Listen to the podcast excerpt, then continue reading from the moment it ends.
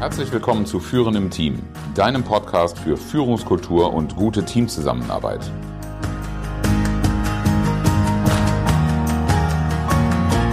Mein Name ist Oliver Bayer. Ich helfe Teams, ihre Zusammenarbeit zu stärken und Erfolge zu feiern, ohne Verantwortung abzuschieben.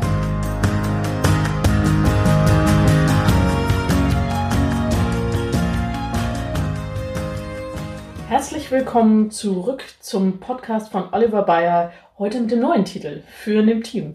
Mein Name ist Nicola Hartung, mir gegenüber sitzt Oliver Bayer. Hallo Oliver, schön, dass ich wieder da sein darf. Hallo Nicola, es ist schön, dass es weitergeht. Ich freue mich riesig. Es hat sich ja doch einiges verändert, oder? Ja, außen herum sieht das, glaube ich, schon so aus. Aber im Kern glaube ich nicht, dass sich so viel verändert hat. Wenn ich das richtig gehört habe, hast du nicht nur den Titel des Podcasts geändert, sondern du hast auch einen neuen Claim. Ja. Der da lautet? Der lautet, ich begleite Unternehmen bei der Entwicklung ihrer Führungskultur und Teamzusammenarbeit. Das ist eigentlich das, was wir in dem alten Podcast auch schon thematisiert haben. Nur erinnerst du dich, dass wir vor zwei Jahren noch einen ganz, ganz starken Fokus auch auf Kreativitätsthemen hatten. Die haben am Rande auch was mit Entwicklung zu tun, aber ich habe äh, über diese letzten zwei Jahre für mich deutlich festgestellt, dass der Kern des Ganzen für mich äh, ist, dass ein Team sich in der Zusammenarbeit verbessert. Und dabei sind Kreativtechniken durchaus hilfreich. Und auch in manchen Bereichen Kreativität braucht man ein gut entwickeltes Team. Aber mein Herz schlägt nicht für die Kreativität, mein Herz schlägt tatsächlich für die Zusammenarbeit von Menschen. Und mir geht es darum, dass die Zusammenarbeit gestärkt wird und dass man gemeinsam Erfolge feiert. Durchaus immer noch kompatibel, aber ich möchte mit meinem Titel jetzt nicht mehr ähm, die, diejenigen, die an Kreativität interessiert sind, großartig anlocken, mhm. ohne dass sie auch bereit sind, einen Blick auf eine Teamdynamik zu werfen. Ja, das eine funktioniert ja in der Regel auch nicht so gut ohne das andere. Das ist das, was ich damals auch so gesehen habe, aber in meiner Praxis sind mir die Themen der Teamdynamik sehr viel mehr begegnet als die Frage, was kann ich denn für Kreativität tun. Das kann ich immer noch mit einfließen lassen, aber das ist für mich nicht mehr im Fokus dessen, worüber ich sprechen möchte und es war die ganze Zeit auch nicht im Fokus der Arbeit. Mhm. Ja, naja, du hast ja gerade schon gesagt, Praxis. Dann starten wir doch mal aus der Praxis für die Praxis und in diesem Fall gleich mit einer neuen und zwar vierteiligen Reihe mit dem schönen Thema, warum Veränderung nicht funktioniert. Genau, funktioniert nämlich tatsächlich in der Praxis auch nicht. Das ist zumindest das Erleben von ganz vielen Menschen da draußen, von ganz vielen Kunden und Führungskräften, mit denen ich gearbeitet habe, die sich immer die Frage stellen, warum machen die nicht? Warum funktioniert das mit der Veränderung nicht? Und wir leben ja gerade in einem Zeitalter, wo Veränderung nicht nur funktionieren, sondern viel, viel schneller funktionieren müsste. Müsste, du sagst es. Und dann kriegen wir so häufig die Frage gestellt, ich vermute mal, dir geht das auch so. Wie kann ich machen, dass mhm, genau. meine Mitarbeiter innovativer sind, äh, veränderungswilliger, was weiß ich. Ja. Also da werden Phrasen über Phrasen gedroschen und am Ende ist immer die Frage, ja, aber warum geht's denn nicht voran? Ich habe gerade erst vor zwei, die letzten zwei Tage eine Führungskräftegruppe begleitet, denen ich sehr deutlich mitgegeben habe, die, es ist der Unterschied, wie sie die Frage stellen. Wie mache ich das Mitarbeiter? Da sind wir in einem Bereich, dafür fühle ich mich nicht zuständig. Das finde ich sogar hoch schwierig. Da reden wir nämlich von Manipulation. Ich gehe ganz gerne auf die Führungsverantwortung von Menschen und dazu müssen sie nicht einmal eingesetzt sein als Führungskraft. Das reicht schon, wenn du Verantwortung für irgendetwas trägst, in einem Projekt zum Beispiel. Mhm. Ja, es fängt dann aber immer bei dir selber an. Und die Bereitschaft, dich auf diese Menschen, von denen du etwas willst, einzulassen. Was er dann auch voraussetzt, nicht jeder hat dein Problem. Genau, das ist der Titel der heutigen Folge, die erste Folge. Wir werden uns so verschiedene Blickwinkel anschauen, die auf die Mitarbeiter oder auf die Teams, die sich verändern sollen, werfen. Und einer der häufigsten Fehler, die gemacht werden, ist tatsächlich, sich vorher nicht die Gedanken darum zu machen, wessen Problem ist das eigentlich, das ich mit der Veränderung lösen will. Du hast es nämlich ganz viel mit Menschen zu tun, die haben dein Problem gar nicht. ja, gut für die, aber schlecht für mich. Naja, gut für die. Du musst ja mal überlegen, du kennst es vielleicht, wenn irgendwelche Verkäufer dir tolle Produkte anpreisen wollen, dass deren Begeisterung zwar sehr faszinierend ist, aber von dir selber nicht so richtig nachvollzogen werden kann. Und dann, äh, wenn er dann überhaupt gar nicht bei dir landet und dir trotzdem was verkaufen will, dann wird da wahrscheinlich kein Deal bei rauskommen. Ne? Ja, ähm, wo du gerade sagst, verkaufen, muss ich natürlich sofort daran denken, als ich das letzte Mal mit meiner Großmutter 90 ist sie inzwischen, stolze 90, im Mediamarkt war. Äh, Bieb, äh, also in einem Elektrofachmarkt, Entschuldigung. Und eine neue Digitalkamera kaufen. Sie fotografiert für ihr Leben gern und macht dann auch lustige Sachen mit den Fotos. Und der Verkäufer hat sich wirklich Arme und Beine ausgerissen. Und am Ende wurde meine Großmutter immer unsicherer und guckte mich, also immer mehr ihrer Blicke gingen zu mir. Und dann meinte sie, ich will doch eigentlich nur Fotos machen. Und hoffentlich sind die Tasten auch groß genug, sodass ich sie mit meinen Fingern auch treffe. Also ich dachte mir, ja, hm. Und der hat man vielleicht vor 15 Jahren diese super kleinen äh, Handys versucht zu verkaufen, die kleiner sind als eine Zigarettenschachtel. Ja, genau. Äh, wunderbar, ne? Die Begeisterung des Verkäufers wird kein Mensch verstehen. Ja. Und so geht es auch ziemlich vielen Mitarbeitern, mit denen ich gearbeitet habe im Laufe der ja, Jahre, äh, die nicht verstehen, warum ihre Unternehmensleitung irgendetwas umschmeißen will. Das war doch noch gut. Und ähm, eigentlich stellen sie fest, wir machen alles richtig, wir wissen, wir beherrschen unsere Prozesse, wir wissen, wie wir Ergebnisse zustande bringen. Und dann kommt da jetzt, das ist dann oft der Eindruck, der haften bleibt, der neue Chef, ne? und ja, neue Besen kehren gut ja, und solche ja, Sachen werden genau. dann verstanden. Ähm, und die, die, das ist sicherlich nicht die Idee unbedingt der Führungskraft, aber es ist der Eindruck, der hängen bleibt, weil die Mitarbeiter gar kein Problem haben. Ja, ja, definitiv. Die haben sogar ein Verständnis und das völlig zu Recht, dass sie auf eine gute Art und Weise gearbeitet haben in der Vergangenheit. Und ja auch Erfolge hatten. So, und jetzt versetz dich einfach mal in deren Situation. Sie haben die Erfolge, sie machen die Aufgaben bestmöglich, am besten Wissen und Gewissen, sie geben vollen Einsatz was soll denn da, wo soll denn da Problem sein? Da bin ich doch erstmal stolz auf das, was ich tue. Und das ist auch tatsächlich das, was du beobachten kannst. So, jetzt geh wieder in die Führungskraft rein. Nicht jeder hat dein Problem. Diese Führungskraft, äh, diese Mitarbeiter, von denen wir gerade gesprochen haben, die haben keinen Anlass, sich zu verändern. Nö. Ja, weil die haben. Läuft ja. Die haben überhaupt kein Problem. Richtig. Und die begründen dir auch. Und wahrscheinlich sogar gut. Ja, weil sie nämlich genau wissen, was sie tun. Das sind so tief eingefahrene Spuren. Da sagt jetzt natürlich der Innovator, der Erneuerer, ja, mein Gott, wie langweilig. Und, ähm, ja. ja, ich kann mir, also ich sehe schon die Ideen aus deinem Kopf wachsen. Du bist ja auch so ein kleiner Innovator. Ähm, ich kann mir aber auch vorstellen, dass es tatsächlich für Mitarbeiter, die so einen zum Beispiel neuen Chef kriegen, und es, es könnte ja sogar ein neuer Kollege sein, aber gehen wir mal davon aus, dass es ein, ein neuer Vorgesetzter ist, das nervt die einfach nur. Das ja. nervt die einfach nur. Also es ist noch nicht mal, äh, das behindert sie im Endeffekt bei dem, was sie tun. Was sie bisher sehr erfolgreich getan haben. Mhm. Zumindest nach ihrer ähm, Bewertung. Genau. Also da stecken manchmal auch noch ganz, ganz große Dinge dahinter, die auch wirklich verhindern, dass die, dass die Menschen einfach aus ihrem State rauskommen. Ähm, und eine davon ist auch, dass Menschen dann ähm, oft herabgewürdigt werden. Ich weiß nicht, wie oft dir das schon im Seminar begegnet ist, aber bei mir sitzen ganz oft dann auch Führungskräfte, die sich darüber beklagen, dass ihre Mitarbeiter mit so Sprüchen kommen wie, äh, das hat noch nie funktioniert, das haben wir schon immer so gemacht. Oder noch besser, das haben wir schon ausprobiert, das funktioniert nicht. Ja. Ja. So, und das ist erstmal anzuerkennen, das war so. Definitiv. Ja? Und das, das wird aber nicht angenommen. Das ist also oftmals auch Teil dieses Konfliktes, von dem ich mir wirklich wünschen würde, dass, dass, die, dass die Führungskräfte sich dessen bewusster werden oder auch die Kollegen, die vielleicht ihre, ihre Freunde, Kollegen, Nachbarn äh, da mitnehmen wollen, dass sie erst einmal annehmen, dass das, was für mich faszinierend ist, für die anderen noch gar nicht ist. Was für mich klar ist, sieht für die anderen vielleicht ganz anders aus. Das, was für dich ein Problem ist, das könnte für mich ein Vorteil sein. Mach mal ein Beispiel. Naja, ähm, die, die berühmte Komfortzone. Mhm. Warum ist die so sympathisch? Da weiß ich, was passiert. Äh, da kann ich abschätzen, wenn ich A tue, wird sehr wahrscheinlich B dabei rauskommen. Das habe ich schon hundertfach erprobt. Mhm. Ähm, da bin ich Experte. Mhm. So, und ich komme als Führungskraft, stelle nur fest, mit dieser Methode kommen wir nicht mehr weiter. Mhm. Die will ich dir jetzt wegnehmen. Dann ja, löse ich ja, dann löse ich ja für dich kein Problem. Nee, du, nee ja? du schaffst mir eins. Ganz genau. Und zwar ein riesengroßes. Ja. Also eigentlich sogar ein doppeltes. Du nimmst mir das weg, was ich gut kann ähm, und nimmst mir damit meinen Handlungsspielraum. Und gleichzeitig ist es noch eine, eine, ähm, eine Herabwürdigung dessen, was ich bisher getan und geleistet habe. Ganz genau.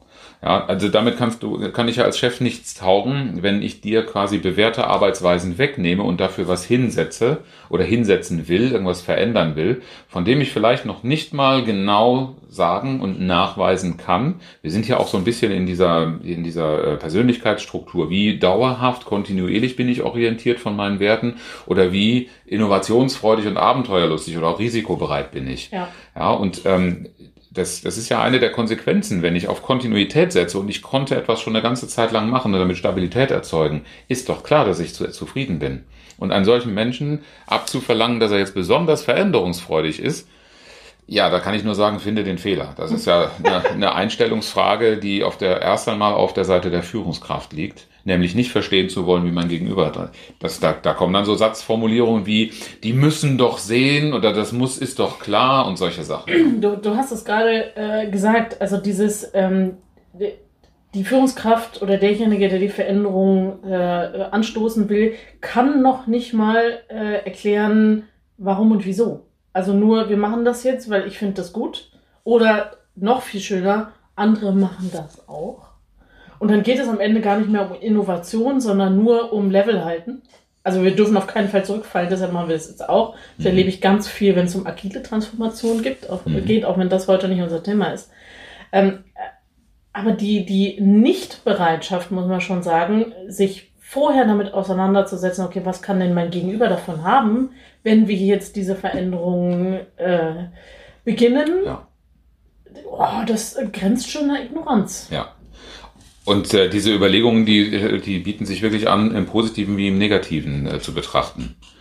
Also was verliert derjenige? Jede Veränderung hat auch was damit zu tun, dass man was loslassen muss. Und was das für jemanden bedeutet, das siehst du genau in dieser Phase, wenn die Leute eigentlich gar kein Problem sehen. Ja, wenn du daran mal, mal verstehst, woran die sich orientieren. Ähm, ich brauche denen dann immer noch nichts anzubieten. Weil wer zufrieden ist, der geht nicht irgendwo hin und kauft. Und ja, kaufen, das tust du aus, aus, aus der Haltung, ich habe irgendetwas nicht. Aber wenn die Menschen zufrieden sind, dann brauchen sie nichts. Das ist wohl so, ja. Und äh, das wissen, das wissen gute, trickreiche Verkäufer ganz, ganz schnell, demjenigen klarzumachen, dass er dann doch noch irgendetwas nicht hat. Und das ist natürlich dann etwas, das muss auch für, den, für dein Gegenüber relevant sein, weil wir reden ja jetzt hier nicht von der schnellen Marke, Danke. die irgendein so fliegender Händler macht. Da, da, da wollte ich äh, tatsächlich reden... an der Stelle darauf mhm. hinaus. Also es geht nicht um den Verkäufer, äh, um den berühmten Verkäufer, der am Nordpol den Pinguin in den Kühlschrank verkauft. Ja. Um den geht's nicht, sondern es geht darum, äh, wenn wir schon über Verkaufen reden, dem anderen die Relevanz zu verdeutlichen. Entschuldigung, ich habe dich unterbrochen. Nee, das ist, ist, genau, ist genau der Punkt. Ähm, das ist eine, eine gute Klarstellung. Ähm, bei uns ist ja auch der Begriff des Verkäufers sehr negativ. Oh, äh, ne? ja. Also gerade in unserem Berufsstand will ja irgendwie auch keiner Verkäufer sein, weil geht mir genauso. Bei Verkäufer ploppt ein Bild hoch von einer sehr, sehr negativen, unangenehmen Person, die sich um alles Mögliche kümmert, nur nicht um das, was für mich wichtig ist. Ja. Schade eigentlich. Ja, das ist, ich würde mir ja wünschen, dass Verkäufer das sehr viel mehr selbstverständlich in ihren äh, Moralkodex oder Ethos oder sowas aufnehmen, dass es darum geht, wirkliche Bedürfnisse des Gegenübers zu erfüllen und nicht nur irgendwelche zu kreieren, äh, die der andere glaubt zu haben sondern wirklich sich da an dem auch zu orientieren, was nützt dieser Person und was tut ihr gut, und zwar auch aus dem Blickwinkel der anderen Person. Setzt ja auch voraus, wenn ich ein Bedürfnis bedienen möchte, dass ich mir vorher erstmal die Mühe mache, rauszufinden, was derjenige überhaupt für ein Bedürfnis hat. Ja, aber dann kommen natürlich die trickreichen Zeitgenossen, die gelernt haben, bei uns im Führungskräftetraining, wer fragt, der führt. Ne? ja, genau. Wenn ich nämlich eine Frage stelle und der andere dann angefangen hat, über mein Thema zu reden, dann habe ich die Legitimation, ihm was von Latz zu knallen. Das war natürlich nicht der Hintergrund dieser Technik. Es geht ja eigentlich nicht darum, zu fragen, um Antworten zu geben, äh, beziehungsweise die Eingangstür zu öffnen, sondern zu fragen, um zu verstehen. Genau. Und das ist nicht nur in meinem Sinne, so, was will ich Führungskraft äh, von dir, Mitarbeiter, Mitarbeiterin, sondern es geht wirklich darum, was brauchst du, was brauche ich, was braucht das Unternehmen und wie kriegen wir daraus eine Vereinigungsmenge. Äh, vielen Dank für diesen Dreisprung. Also ähm, das ist auch was, was ich mit Führungskräften immer wieder diskutiere, die, die dann sehr ähm, bewundernswert bedürfnisorientiert vorgehen. Ähm, und irgendjemand in der Gruppe stellt dann zum Glück fast immer die Frage, Ja, aber wir sind doch hier nicht in, auf dem Ponyhof. Also, ja. ja. wir sind doch immer noch äh, ein gewinnorientiertes Unternehmen. Richtig. Mhm. Achtung, dritte Perspektive unbedingt mit betrachten. Ja. Selbstverständlich. Ne? Die wirtschaftliche Veranstaltung ist manchmal auch tatsächlich im Fokus von Mitarbeitern. Und deshalb rührt die Zufriedenheit ja oftmals auch von der Beständigkeit von Zahlen oder von irgendwelchen Dingen. Und äh, andere Dinge werden nicht gesehen. Und weil das nicht Teil des Bildes ist, haben wir auch ein ungetrübtes, sonniges Bild. Bis hin dazu, dass ich mir die Sachen gar nicht mehr ankomme, gucke und einfach nur mich quasi in der Sonne meines Erfolgs ahle. Ja. Ach, das klingt gut. Ja, ne? So, jetzt, du hast jetzt dieses Gefühl, nimm das mal. Und jetzt komme ich und sag, du musst da raus. du kannst mich mal. Wieso denn? Schöner als hier kann es gar nicht mehr werden, ne? Das, äh, und, und dann ist schon ziemlich klar, wenn ich in dieser Konstellation mit dieser Haltung rangehe und dann auch noch am besten Unverständnis über mein Gegenüber äußere, dann erreiche ich gar nichts. Mhm. Ja. Ich meine, es ist glücklicherweise nicht so, dass Führungskräfte äh, generell so ignorant sind und äh, im Grunde immer nur die Mitarbeiter beschuldigen aber irgendwie so den Blick dahin aufmachen, was ist das Gegenüberbedürfnis und was könnte damit spielen. Ich finde es sehr, sehr interessant, dass Leute im Raum, sprich Teilnehmer, die du hast, die Frage stellen, was hat das Unternehmen davon? Äh, das darf man auch für möglich halten, dass Mitarbeiter nicht nur diejenigen sind, die nach höherem Gehalt schreien und nach ihren Rechten beim Betriebsrat nachfragen, sondern äh, ich erlebe dann doch sehr, sehr viele Belegschaften und Gruppen, die engagiert hinter ihrem Unternehmen stehen, aber deshalb ja nicht einfach komplett auf ihr Bedürfnis verzichten wollen. Die wollen sogar mitreden, mitsprechen. Das eine schließt das andere ja auch nicht aus. Also ähm, das ist so, es klingt immer nach so einer, äh, nach so einem Ausschlusskriterium oder nach einer Dichotomie. Entweder das oder das. Beides kannst du nicht haben, mein Kind. Quatsch. Ja, das sind aber Sprüche, wie wir sie früher äh, gedrückt bekommen haben. Ne? Naja, eben. Ja, genauso wie wenn äh, Spaß und Leistung ein Gegensatz sein müsste. Ich meine, nur Spaß, klar, funktioniert nicht. Ich hatte jetzt gerade auch, ähm, da habe ich das, das äh, Wertemodell, mit dem wir ja viel arbeiten, vorgestellt. Und ähm, da kam dann so besonders sympathisch eine Ecke in dieser Wertelandkarte zur Sprache, in der die Rede davon war, Spaß miteinander. Und ähm, die Frau hat sehr ernst geguckt und hat dann gesagt, also ich bin jetzt gerade mit dem Modell nicht einverstanden, weil bei ihr tatsächlich der Eindruck entstanden ist, nur in dieser Spaßecke wäre man gut in äh, in, der, in der Wertelandkarte unterwegs. Und dann habe ich gesagt, äh, einfach aus meiner Erfahrung heraus, mit Gruppen zu arbeiten, die hinterher zwar das Ergebnis der Gruppenarbeit nicht geschafft haben, das, äh, wenn wir das mal ein bisschen anspruchsvoll formulieren, die sich aber total darüber freuen, wie gut wir zusammengearbeitet haben. Da kannst du immer wieder den Transfer ins Unternehmen rein. Das alleine ist es natürlich nicht. ja? ja? Ich muss es aber auch nicht zu einem Gegensatz machen. Ich brauche einfach nur eine gute Balance, eine gute Mischung von beiden und dann funktioniert es auch.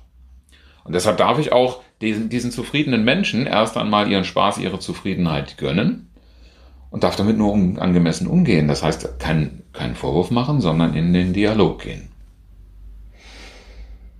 Und mir vorher ein paar Gedanken dazu machen. Also, Vorbereitung soll ja immer gut sein. Habe ich auch gehört. Ähm, ich ich denke gerade noch an was anderes. Also das eine ist ja, ähm, mir Gedanken darüber zu machen, was was bewegt denn meine, meine Mitarbeiter ähm, aktuell? Mhm. Also wieso fühlen sie sich da so wohl und wie kann ich sie ansprechen damit? Mhm. Das heißt für mich ja auch, mir vorher zu überlegen, okay, was, was haben die denn davon? Mhm. Also nicht nur, ja. Äh, was ist äh, der Worst Case, wenn sie sich jetzt nicht verändern, sozusagen die, die Angst auszupacken und noch ein bisschen zu verstärken und damit zu drohen, sondern auch tatsächlich, also ich meine, es gibt ja immer diese zwei schönen Bewegungen, ne? Weg von und hinzu und so mhm. weiter, wir kennen das alle. Und äh, für viele Menschen oder für die meisten Menschen würde ich sogar sagen, ist es eine Kombination aus beidem. Und dann gibt es auch noch die, die trotz aller Zufriedenheit ganz hervorragend auf hinzu reagieren. Also auf diejenigen, wenn du denen das, was sie davon haben, von der Veränderung, nur attraktiv genug gestaltest, dann könnte das für sie tatsächlich ein, ein, ein Anreiz sein, sich auf den Weg zu machen. Aber aufpassen, dass du hier natürlich dann nicht den Pfad verlässt, in irgendetwas äh, anbieten zu wollen, was für sie gar nicht zählt. Ich denke das ist mal Grundvoraussetzung. Ich denke an die vielen tollen Verkäufer im Markt, von denen ich in letzter Zeit kontaktiert werde, die mir alle beibringen wollen, wie ich irgendwas noch besser machen kann und mir dann mit tollen Zahlen vorschwärmen. Ich dann immer sage, natürlich will ich Geld verdienen, aber ich bin überhaupt nicht zahlengetrieben. Was soll, was soll der Schmonz? Ja, ja. Da, da, da bin ich genauso, da will mich einer zu einer Veränderung bringen, damit natürlich ein Geschäft machen, das ist in dem Fall kein Führungsthema. Und ich sitze als Kunde da und sag, was belästigst du mich mit einem völlig irrelevanten Thema? Ja, und ja. genau in diese Situation kann sich eigentlich jeder unserer Zuhörer jetzt nachvollziehen, äh, reinversetzen. Genau so findest du deinen Mitarbeiter wieder, wenn das Thema Veränderung eigentlich gerade gar keine Relevanz hat. Ja. Hast du noch so ein paar Beispiele, was, was gerne angenommen wird, was denn der Gegenüber haben will? Ja, natürlich. Also grundsätzlich ist es ja nur Geld. Damit, ah, ja. damit ja, wird ja, auch gerne begründet, äh, es ist klar, dass das nicht funktioniert, aber ich kann den Leuten halt nicht mehr Geld bezahlen. Als wenn Zufriedenheit der Leute vom Geld käme. Da muss ich sofort natürlich an diese berühmten Stellenanzeigen denken. Und bei uns kriegst du noch eine Mitgliedschaft im Fitnessstudio und jeden Tag frisches regionales Obst. Und ich denke mir nur, oh, nee. Frisches regionales Obst in Franken zum Beispiel, das ist, das ist der Apfel, ne? Esst mehr Äpfel, dann bleibt er auch gesund. Fünf Kirschen, Tag. Kirschen sicherlich auch noch, ja. Ähm, aber ähm, wenn ich ein bisschen was Exotisches haben möchte, also Bananenbäume gibt es in Franken keine und damit hätte das Unternehmen in Franken mit der Argumentation schon bei einigen Leuten ziemlich verloren. Ja, ja, ja, ja. ja. Mhm. Genau. Also rausfinden, was der tatsächliche Bedarf ist oder, oder die hm, Bedürfnislage. Ja, also wir haben ja noch nicht über den Schlüssel gesprochen, wie wir äh, diese Menschen bewegen. Das ist dann auch sehr, sehr vielschichtig. Aber mhm. am Ende sollte bei einer Veränderung ein Mitarbeiter nicht das Gefühl haben, dass er seine Zufriedenheit verlassen hat und nie wieder da reinkommt. Und wenn du diese Zufriedenheit erzeugen willst, dann brauchst du genau das, was du gerade angesprochen hast, nämlich eine Klarheit. Was ist wichtig für den Mitarbeiter? Dass er, wenn er es denn jetzt aufgeben sollte, wieder gewinnt. Ja. Warum ist das für denjenigen wichtig? Also was ist sozusagen die positive Seite von dem, äh, ich bin zufrieden, wie es ist? Also, weil das ist ja was, was wo viele sagen, uh, ja, so, also die, die sonnen sich in ihrem eigenen Erfolg mhm. und ach, die wollen ja gar nicht und so. Und es klingt immer so wahnsinnig negativ. Wir haben ja gerade schon so die Werteorientierung gehabt. Die Veränderer sind oft die Innovativen, die vorneweg wollen. Mhm. Ähm, und das Gegenteil davon ist die Dauerorientierung. Und die Dauerorientierung schätzt sehr Sicherheit, Stabilität, Berechenbarkeit. Ja, also berechenbar ist ja überhaupt das Zauberwort äh, in dem Unterschied, der unterschiedlichen Betrachtung zwischen diesen beiden Typen, von denen wir gerade reden. Der Veränderer, der findet Berechenbarkeit langweilig, der hat das gar nicht auf dem Schirm. Aber das ist genau das, wo ein Veränderungsprozess hinterher wieder landen darf, dass wir nämlich sagen können, also das, was ich wenigstens berechnen kann, ist, dass ich einen Kurs steuere, um wieder in ein ähnlich stabiles Fahrwasser zu kommen. Warum? Weil der Mitarbeiter es braucht. Und wenn er dir weiterhin folgen soll, liebe Führungskraft, dann braucht er natürlich auch das Vertrauen, dass das passieren wird und dass du dich auch an so etwas orientierst. Das ist ja das, was so vielen Mitarbeitern auch verloren geht, weshalb sie an stabilen Situationen umso lieber festhalten, weil darin geht's mir gut. Da habe ich Selbstwirksamkeitsgefühl, da habe ich Vertrauen, da habe ich Sicherheit. Das funktioniert einfach. Und in diesen Zustand darf ich die Mitarbeiter wieder reinführen. Sicherlich nicht in einem statischen. Also gerade wenn du von agiler Transformation sprichst, dann geht es natürlich schon darum, auch eine Sicherheit in Veränderung zu bekommen. Oh ja. Das heißt aber dann, dass ich einfach lerne, wie Veränderung funktioniert und diesen, diesen Veränderungsprozess oder diese neue äh, Art und Weise des Vorgehens und der Haltung dahinter so gut zu verinnerlichen, dass ich daraus wieder Sicherheit gewinnen kann. Aber da muss ich dann einfach auch mal gucken nach dem Bedürfnis hinter dem Argument, das mir von diesen Menschen entgegengebracht wird, anstatt mit Verachtung drauf zu schauen und zu sagen, die haben die Zeichen der Zeit nicht erkannt. Woher rührt in deiner Meinung nach diese Verachtung? Aus meiner Sicht ganz einfach aus dem Nichtverständnis und der Nichtakzeptanz der anderen Wertehaltung. Mhm. Und das ist gegenseitig. Also auch die Dauermenschen finden ja die Veränderer erstmal nur Dampfplauderer und und äh, da kommen ja ziemlich viele Attribute, die auch wenig schön sind. Das Ganze funktioniert natürlich sehr viel besser auf einer Basis der, der, des Vertrauens, der gegenseitigen Wertschätzung. Was nichts, damit zu tun hat, irgendwie äh, sich gegenseitig lieb haben zu müssen oder äh, ständig zu tätscheln und loben und all diese Dinge, ähm, die oft sehr kritisch gesehen werden, weil die Absicht dahinter gar nicht so richtig verstanden wird und nicht ankommt. Nein, es geht bei Wertschätzung darum, sein Gegenüber ernst zu nehmen und einfach auch nochmal den Blick dahin zu legen, was ist Gutes daran, auch wenn es für mich total schräg und, und äh, unverständlich klingt. Mhm. Das ist der Schlüssel. Und den brauchst du natürlich als Führungskraft ganz besonders. Und dann gelingt auch Veränderung. Was können denn Führungskräfte jetzt tun, damit Veränderung funktioniert? Naja, manche Führungskräfte denken, das wäre jetzt eine gute Idee, in die nächste Bibliothek äh, zu gehen und zu irgendwelchen Schlagworten, die wir jetzt hier gebraucht haben, Bücher zu kaufen und zu lesen. Kann sicher nicht schaden, sich weiterzubilden, aber von einem Buchlesen alleine hat sich noch nie was verändert. Wieder andere kommen auf die Idee und sagen, ich besuche mal ein Training. Und dann komme ich wieder mit meinem Lieblingsspruch, Training verändert gar nichts. Was ich empfehle, ist, sich beraten zu lassen, in einen Prozess reinzugehen, um sich genau damit zu beschäftigen und da einfach jemanden mit draufschauen zu lassen. Sich ein Feedback von außen einzuholen und einen Prozess begleiten zu lassen, der ganz klar zielorientiert ist. Und das ist genau das, was ich anbiete. Ich arbeite mit Firmen genau an diesen Knackpunkten, die sie dazu befähigen, also diese Knackpunkte auszuräumen oder die Hindernisse, eben die Zusammenarbeit zu stärken und dann am Ende auch Erfolge zu feiern. Und das liegt im Kern darin, dass wir an der Führungskultur und an der Teamzusammenarbeit arbeiten. Und dann entsteht auch wieder eine Atmosphäre, in der Verantwortung übernommen wird. Wenn wir in der Vorwurfshaltung sind, wenn, wenn der schwarze Peter allzu gerne gespielt wird in Unternehmen, dann will natürlich keiner Verantwortung übernehmen. Das war doch mal ein schönes Schlusswort für diese neue Folge. Dann darf ich wiederum schließen, denn das hat sich nicht verändert, mit einem inspirierenden Zitat. Heute von Ernst Ferstel. Zufriedenheit ist ein stiller Garten, in dem man sich ausruhen kann. Herzlichen Dank fürs Zuhören und schön, dass du dabei warst. Bis zum nächsten Mal in diesem Podcast, wenn es heißt Führen im Team, Zusammenarbeit stärken und Erfolge feiern, ohne dass Verantwortung abgeschoben wird. Ich freue mich auf dich.